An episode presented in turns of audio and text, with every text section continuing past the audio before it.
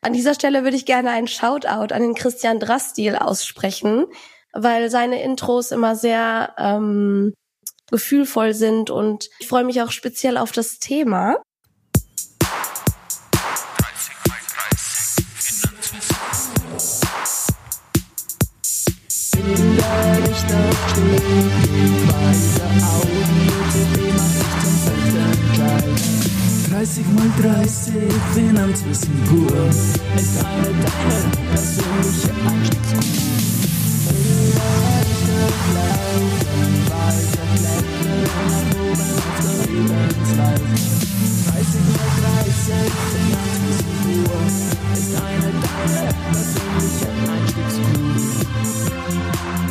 Ja, herzlich willkommen wieder zu 30 x 30 Finanzwissen pur, der aufbauenden Börse-Einsteigerinnen-Serie für Österreich.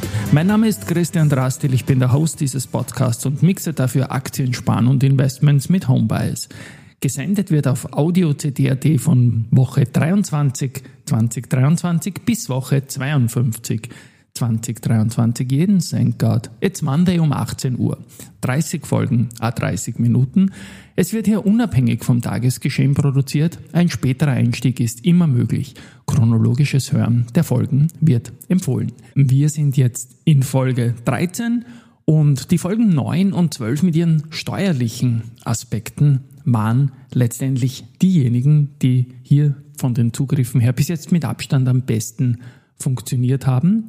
Und der Status quo wurde von uns einmal dargelegt, aber heute gibt es auch eine kleine Zeitreise aus aktuellem Anlass in eine Zeit, wo sowas, also Status quo, das war früher zu meiner Schulzeit, wo ich nicht so ganz aufgepasst hat, eher das.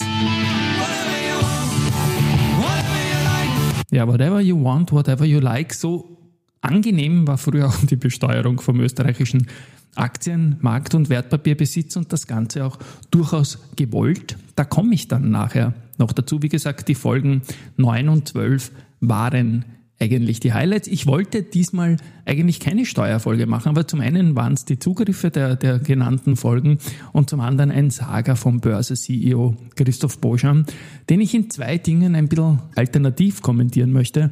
Und ich spiele jetzt mal in diesen Saga rein, um den es da geht.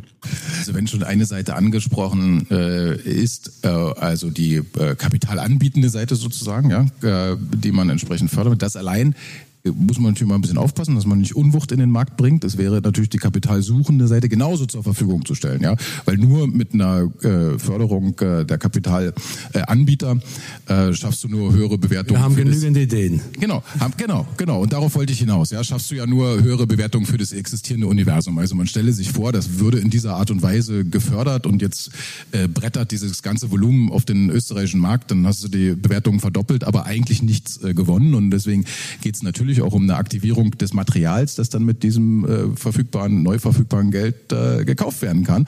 Und da ist eine ganze Menge Kapital, äh, Material verfügbar, auch staatlicherseits noch. Ja, das muss man immer wieder sagen.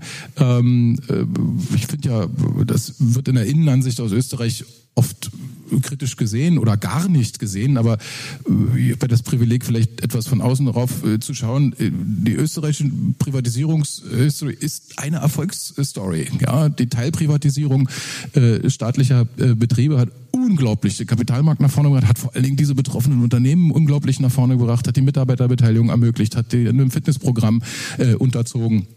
Äh, ihren Bestand äh, gesichert. Ja, ich möchte sie jetzt nicht nennen, die einzelnen Emittenten, weil wir sind natürlich äh, strikt äh, neutral, aber ihr wisst alle, an welche Unternehmen äh, ich denke. Und äh, da ist äh, viel Material da in Bundesvermögen, in Landesvermögen, äh, das äh, zumindest äh, einer Teilprivatisierung zugeführt werden könnte. Und ich sag das ganz bewusst auch Teilprivatisierung, dann eben the Austrian Way. Der Staat bleibt im Driving Seat, bitte, okay, aber orientiert wenigstens äh, einen überschaubaren Teil am Kapitalmarkt. Das bringt die Transparenz, es bringt das Fitnessprogramm, es ermöglicht die direkte Beteiligung äh, aller Bürgerinnen und Bürger dann äh, ohne ja, äh, an diesen Unternehmensprofiten, äh, an den ausgeschütteten Dividenden, ohne diese ja leidige Übersetzung über äh, den Sozialstaat, der eben da in der Verteilung oft ineffizient äh, und und äh, sehr kostenintensiv nur äh, funktioniert. Gell? Also äh, eine gewisse Förderung der Kapitalanbietenden und auch begleitet durch äh, wenigstens äh, Teilprivatisierung. Das äh, wäre der richtige Ansatz. Wo liegen die anderen großen Hebel? Die anderen großen Hebel. Ja, das hat Christoph Boschan im Club 20 gesagt. Das war quasi Zentrum auch unserer Folge 12. Michael Theuner hatte eingeladen ins Interkont. Andreas Dreichel war auch zu Gast und der Trend hat moderiert.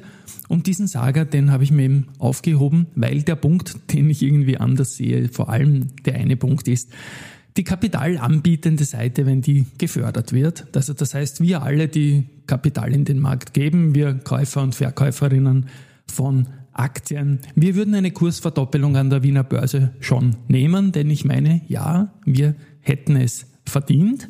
Wir hatten sowas schon einmal gehabt im Jahr 2002 Damals ist der ATX bei 1000 Punkten circa gestanden, 1200 Punkten und hat dann innerhalb von wenigen Jahren bis ins Jahr 2007 fast verfünffacht oder vervierfacht auf 5000 Punkte auf dieses All-Time-High vom 9. Juli 2007, das noch immer steht. Aktuell sind wir im ATX, also bei dem mit der Nichtberücksichtigung der Dividenden bei 3000 Punkten und ein bisschen was. Also die Kursentwicklung nach oben, die würden wir uns schon nehmen und ich möchte diesen Anstieg der Nullerjahre als Beispiel nehmen.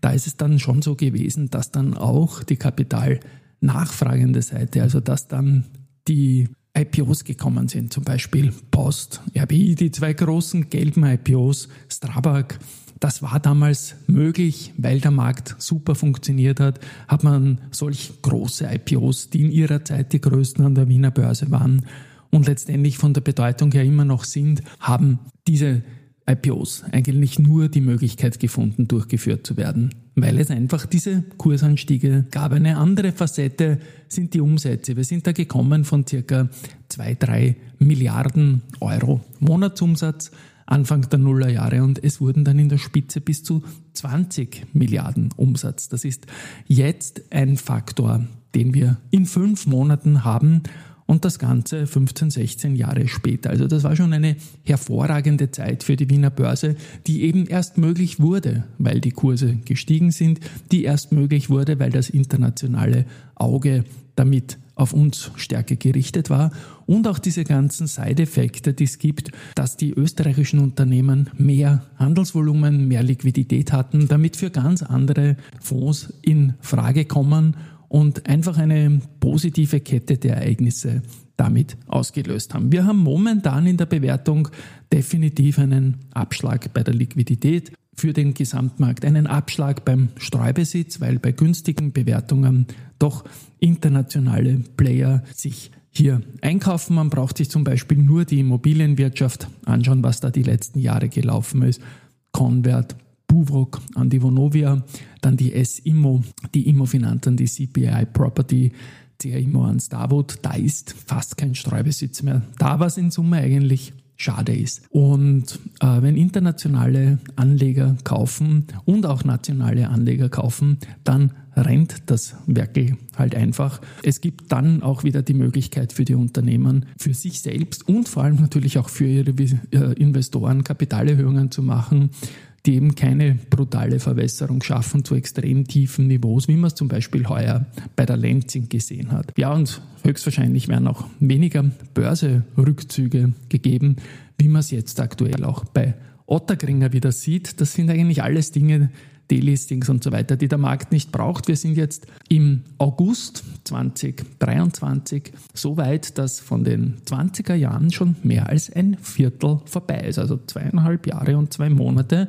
Und wir haben noch kein IPO an der Wiener Börse gesehen, das mit jungen Aktien gekommen wäre. Also sprich, wir haben zwar ein paar Listings gehabt im Direct Market und Direct Market Plus und auch im ATX Prime, jetzt so wie heuer mit der Austria Card, aber eben kein echtes IPO, wo man sich mit einem Angebot von Aktien an die Privatanleger richtet. Da muss man schon ins Jahr 2019 zurückblicken. Da hatten wir mit der Frequentis, Marinomed und Adico Bank gleich drei dieser IPOs, die sich alle am Kapitalmarktleben schön beteiligen. Und das ist einfach eine Sache, die der Markt braucht. Also bitte, bitte Kursanstieg gönnen. Der Markt hätte sich als Ganzes verdient und die Privatanleger sowieso. Ich habe es ja auch gesagt, in den letzten zwölf Jahren, also seit Einführung dieser traurigen Wertpapierkäste in der, in der Ist-Variante, hat der Wiener Markt nur circa 10% zugelegt, der DAX hat mehr als 60% zugelegt und Amerika, zum Beispiel S&P 500, 270 Prozent. Und das muss einfach nicht sein. Man hat uns die Lehman-Erholung gestohlen. Das ist sicherlich die Geschichte damals gewesen von der Regierung Feimann. Man hat danach genug Chancen gehabt, es wieder zu reparieren, hat es bis jetzt nicht getan. Diesmal steht es im Regierungsprogramm und ich habe Christoph Boschan zuletzt ausführlich in der Folge 12 zitiert, dass man einfach bitte nur das Regierungsprogramm umsetzen soll. Behaltefrist steht im Regierungsprogramm. Regierungsprogramm ist umzusetzen, ist ein normaler bürgerlicher Anspruch. Punkt. Dazu ist es da, das dürfe man sich als Wähler erwarten. Und das sehe ich genauso. It's time for the main event. Ja, Main Event in der Diskussion ist aber für mich vor allem das hier. Also wenn schon eine Seite angesprochen äh, ist, äh, also die äh, kapitalanbietende Seite sozusagen, ja, äh, die man entsprechend fördert, das allein fördert. Also eine Förderung ist etwas, wo man Geld bekommt. Das gab es früher ausführlich an der Wiener Börse. Dazu komme ich dann in dieser Folge noch. Aber hier bei den Aktien und bei der aktuellen Diskussion mit der Behaltefrist und dem Regierungsprogramm geht es einfach nicht um Förderung, sondern um Verbesserung oder Ausbügelung einer Schlechterstellung, die keine Förderung ist, sondern nur die Behaltefrist wieder einführt. Da bekommt man deswegen jetzt nichts aufs Konto, sondern es ist einfach eine Rückführung zum alten System, die auch technisch leicht gehen würde, weil es die Banken eh noch programmiert haben und nicht sehr kompliziert dargestellt ist. Ich möchte sagen, was die Grünen hier politisch einwerfen, die immerhin Koalitionspartner sind und das Regierungsprogramm mit unterschrieben haben. Wir fordern ein öffentliches mit Steuern und Beiträgen nach dem Umlageverfahren finanziertes System, da jedes andere System keine soziale Sicherheit gewährleistet. Private Pensionsvorsorge, Pensionsvorsorge schreiben die unter Anführungszeichen, am Kapitalmarkt darf steuerlich nicht gefördert werden, weil es keine Sicherheit bietet, sondern nur Versicherungen und Fondsmanagerinnen Gewinne verspricht. Also auch da wieder eine Förderung und wie gesagt, diese Förderung, die gibt es einfach derzeit nicht und würde es auch in der im Koalitionsabkommen hingeschriebenen Variante mit der Behaltefrist nicht geben, weil es geht einfach nur darum, dass man Aktien, die man länger als ein Jahr hält, dann ohne zusätzliche Belastung wieder verkaufen kann. Aber leider wurde das Koalitionsabkommen offenbar so schnell wieder vergessen, wie das Klimaticket dazu in der Kindervariante, die sich die Frau Ministerin anfertigen hat lassen, wieder abgewaschen war. Man muss auch sagen, wir haben in Österreich eine absolute Schlechterstellung von Eigenkapital versus Fremdkapital, weil der Ertrag von Eigenkapital, also Investments in Aktiengesellschaften, ist mit Körperschaftssteuer plus Kapitalertragssteuer belastet. Zusammen ergibt das ca. 40 Prozent Steuerlast. Zum Unterschied davon fällt für Fremdkapital, das einem Unternehmen zur Verfügung gestellt wird, also zum Beispiel Kredite als klassisches oder Anleihen, nur die Kapitalertragssteuer an. Das bedeutet ja fast die halbe Steuerlast gegenüber ausgeschütteten Dividenden oder Gewinnanteilen. Dazu kommt, dass immer wieder, und das ist sehr, sehr gut und sinnvoll, haben wir zuletzt gesehen, zu Covid-Zeiten geförderte Kredite zum Instrumentarium der österreichischen Banken gehören. Da tut die ÖKB einen tollen Job und ich möchte das in keiner Weise schlecht reden, aber es braucht halt auch für das Eigenkapital hin und wieder eine Incentivierung, aber das gibt es überhaupt nicht. Früher gab es die Sonderausgaben, wo man steuerbegünstigte junge Aktien und Genussscheine kaufen konnte. Und das ist jetzt natürlich das Thema dieser Folge, das ich jetzt mehrfach schon angekündigt habe. Das Ganze hat so ausgeschaut, dass man in den 80er Jahren 40.000 Schilling für sich, 40.000 für Ehepartnerin oder Ehepartner und 5.000 für jedes Kind junge Aktien oder Genussscheine kaufen konnte. Ich beginne mal mit den jungen Aktien.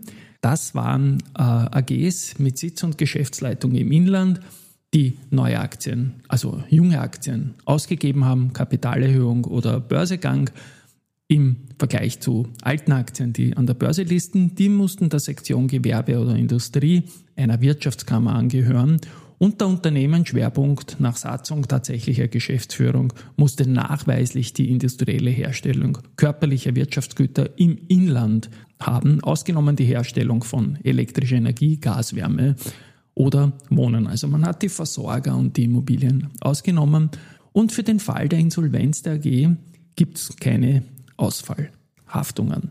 Das war eine direkte Förderung natürlich weil man weniger Einkommensteuer zahlte, weil das das steuerbare Einkommen vermindert hat. Und wenn man so schaut in so Börsejahrbücher aus den 80er Jahren, da hat es an Kapitalerhöhungen nur so gehagelt. Da waren zum Beispiel Dinge dabei wie Austria, Email, Constantia, Industrieholding, Donauchemie.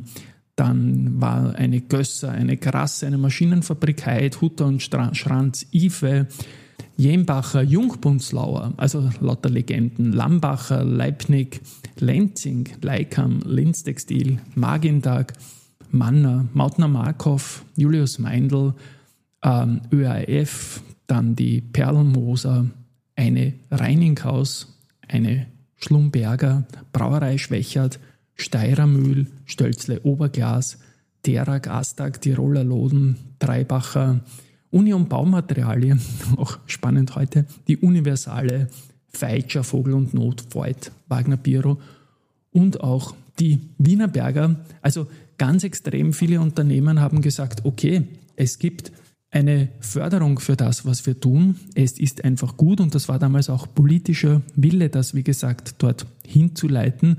Und so wurde der Markt extrem belebt. Im Vorfeld war es auch damals so, dass ein Kursanstieg war, nämlich 1985 hat er diese Geschichte mit dem Jim Rogers äh, funktioniert. Der Markt hat verdoppelt und erst dann ist die Aufmerksamkeit gekommen und erst dann waren diese wichtigen Schritte für die jeweiligen Unternehmen möglich. Nicht alles in dieser Zeit ist gut gegangen, aber sehr, sehr vieles und man hat das irgendwie gleichgesetzt äh, mit Versicherungsprämien, Kirchenbeiträgen, Steuerberatung und auch junge Aktien und Genussscheinen. Das war damals politisch gewollt. Dazu sagen muss man, dass das damals unter einem Franz Franitzky, der dann später Bundeskanzler war, also Franitzky hat damals 1986 die Absetzbarkeit junger Aktien eingeführt. Also nicht nur, dass es das Einkommen verringert hat, sondern auch die Kapitalerträge aus den jungen Aktien und Genussscheinen die vor 1992 begeben wurden, waren dann steuerfrei. Gut. Und das Arge ist, man findet das in historischen Schriften.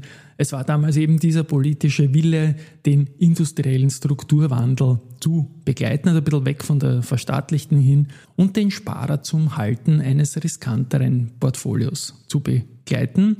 Und das Sparen wurde in Österreich immer steuerlich gefördert. Zum Beispiel das Eckzins-Sparbuch hatte da keine Käst oder ZEST, wie man früher gesagt hat, Zinsertragssteuer. Und so musste auch das Sparen in riskanten Anlageformen gefördert werden und wir sprechen da wirklich von einer Förderung. Genussscheine wurden ebenfalls eingesetzt. Genussscheine waren jetzt nicht Genussrechte, wie es bei manchen Aktien gegeben hat oder so in der Nähe der Partizipationsscheine.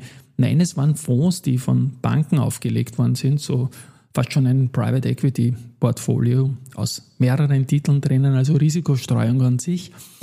Und die musste man zehn Jahre halten und waren ebenfalls in diesen Sonderausgaben möglich. Nicht beides, die Obergrenzen mit den 40.000 Schilling pro Person habe ich genannt, aber es waren da Fonds, wo viele spannende Unternehmen erste Schritte in Richtung Börse getan haben. Zum Beispiel das bekannteste Beispiel, die BWD, die dann auch 1992 selbst an die Wiener Börse gegangen ist. Auch da hat nicht alles geklappt. Zum Beispiel die Klammerlein, die Bekleidungslinie von unserem Abfahrts-Olympiasieger. Es hat sich dann nach und nach der politische Wille wieder durchgesetzt, dass das zu viel des Guten ist und dass man das senken muss. Im Jahr 1987 ist es dann auf 30.000 Schilling pro Person äh, gekürzt worden. Es gab damals auch eine sogenannte Spekulationsfrist von einem Jahr und eine Freigrenze. Die war damals bei 6.000 Schilling. Also alles, was innerhalb eines Jahres Gewinn oder Verlust mitgenommen worden ist, man konnte damals äh, Werbungskosten aber ansetzen, nämlich den Kauf und Verkauf. Das wurde einer Freigrenze unterzogen. Beispiel, wenn man Gewinne hat über 7000 Schilling und Verluste über 3000 Schilling.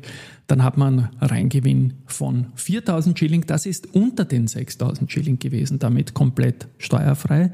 Hatte man Gewinne von zum Beispiel 11.000 Schilling und keine Verluste, dann war der Reingewinn auch bei 11.000 Schilling und das Ganze war zur Gänze steuerpflichtig. Man durfte damals auch Anleihen kaufen und hat eine Begünstigung von 5% gehabt. Also es war damals wirklich gewollt von keiner sicherlich wirtschaftsliberal progressiven Regierung, aber man hat mitgedacht und den österreichischen Kapitalmarkt in einem Wachstum ermöglicht.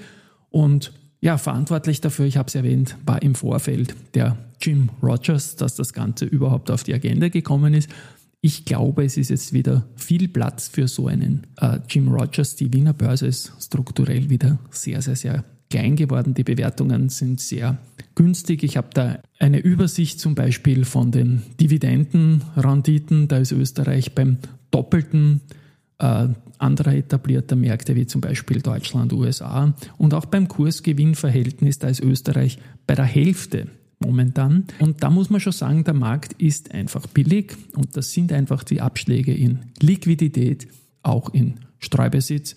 Ja, und weil einfach niemand mehr so wirklich hinschauen will, ist dieser Status quo, ich spiele jetzt nicht noch einmal Whatever You Want ein, weil das spielt momentan überhaupt nicht an der Wiener Börse, ist dieser Status quo einfach so, wie er jetzt momentan halt ist.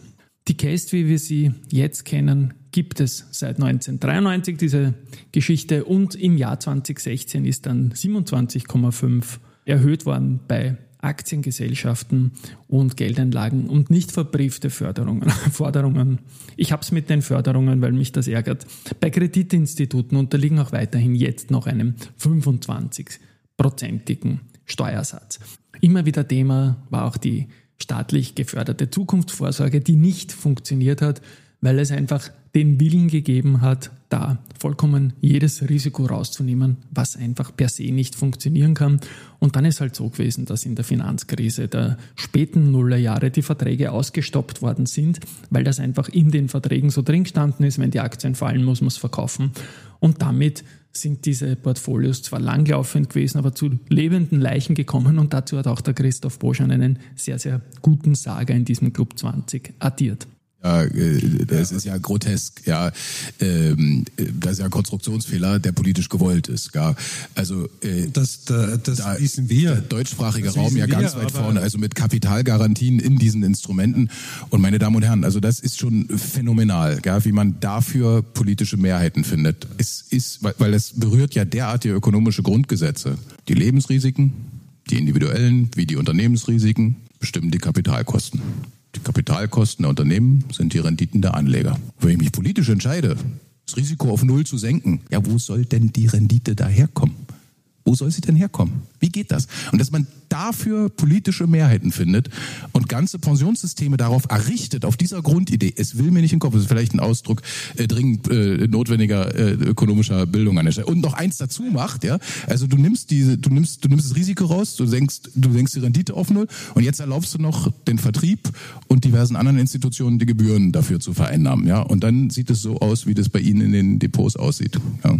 Ja, da hat er außer Recht nur Recht damit. Das waren allesamt nicht ganz die einfachsten Produkte. Kapitalgarantie hat es unmöglich gemacht, wie der Christoph Boschan gesagt hat. Auch jetzt stehen wieder zehnjährige Konten da, die man dann Wertpapierveranlagungen machen kann, die in gewissen Fällen steuerlich dann eine Entlastung bringen nach zehn Jahren. Das ist alles viel, viel, viel zu kompliziert. Wieder her mit der alten Behaltefrist. Ich bin der Meinung, es soll keine Forderung nach Förderung geben, auf gar keinen Fall. Auch so komplizierte Produkte wie dieses äh, Pensionsmodell da mit der Problematik des Ausstoppens, weil es Kapitalgarantien gegeben hat, wo es eigentlich nie welche geben hätte dürfen. Es soll jetzt nicht zu viel verlangt werden. Das, was ich jetzt skizziert habe, was es in den 80er, 90ern gegeben hat, das war super. Braucht es jetzt momentan nicht. Es reicht schon die Wiedereinführung der Behaltefrist. Das kostet dem Budget nicht allzu viel. Das könnte die Bedeutung vom Markt heben. Und das würde es auch tun. Und dann könnte man sich immer noch etwas überlegen. Also nicht zu viel, nicht zu wenig, aber auf gar keinen Fall auch kompliziert.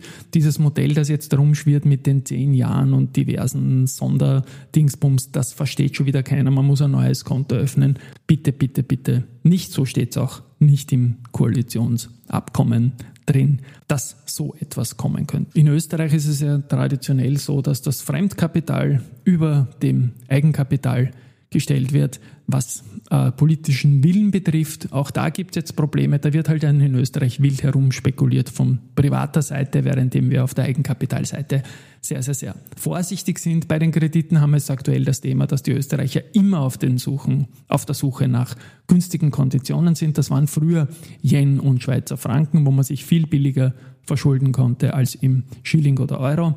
Und das ist jetzt die variable Verzinsung gewesen in der Tiefzinsphase der vergangenen Jahre, wo halt jetzt die Keule in die andere Richtung ausschlägt.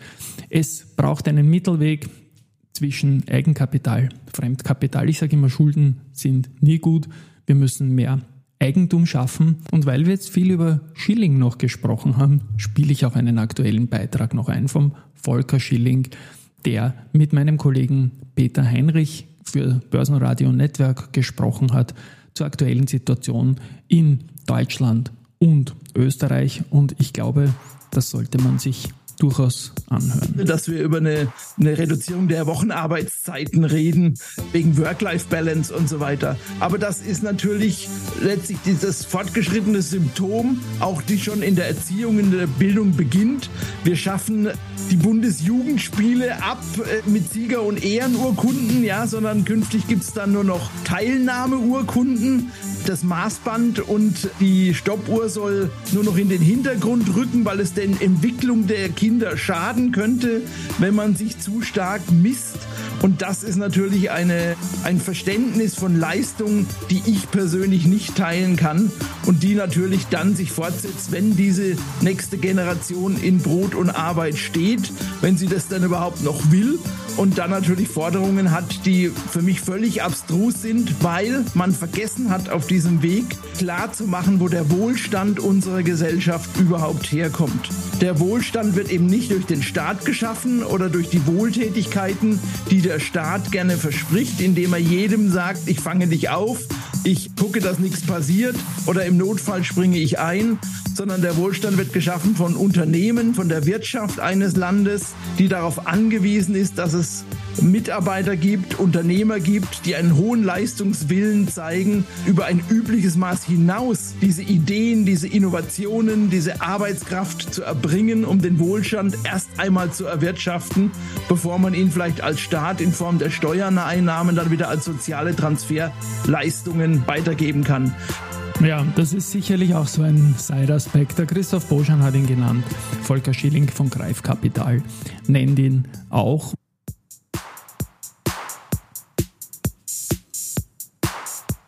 Letztendlich müssen und werden wir das wieder in den Griff bekommen, ganz ohne Förderung, sondern einfach mit Eigenverantwortung. Die jungen Leute sind da in Summe auf einem sehr, sehr, sehr guten Weg, wie ich glaube. Gut, ich bin am Ende dieser Folge 13 und hoffentlich am Anfang einer wieder besseren Aufwärtsbewegung. Wir brauchen einen neuen Jim Rogers in Wien. Ich möchte mich bei den Supporters von 30x30 bedanken. Das sind Unica, Dadat, Rosinger Group, Immofinanz, Do Co., Adico Bank, VAS, ÖPWZ Finanzlehrgänge, EXA FH St. Pölten. Den Jingle habe ich mit der Opernsängerin Rosanna Ananjan aufgenommen. Nächste Woche, Montag, St. Gareth Monday, zu Schlusskurszeiten um 17.45 Uhr gibt es die nächste Folge von 30 mal 30. Tschüss und Baba.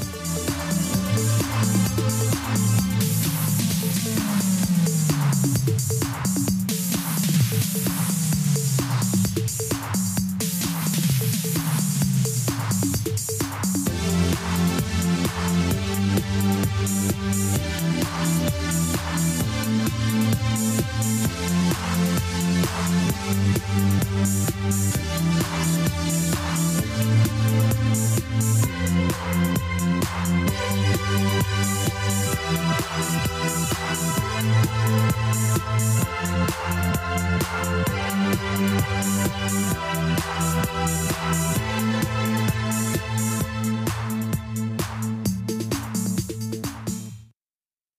An dieser Stelle würde ich gerne einen Shoutout an den Christian Drastil aussprechen.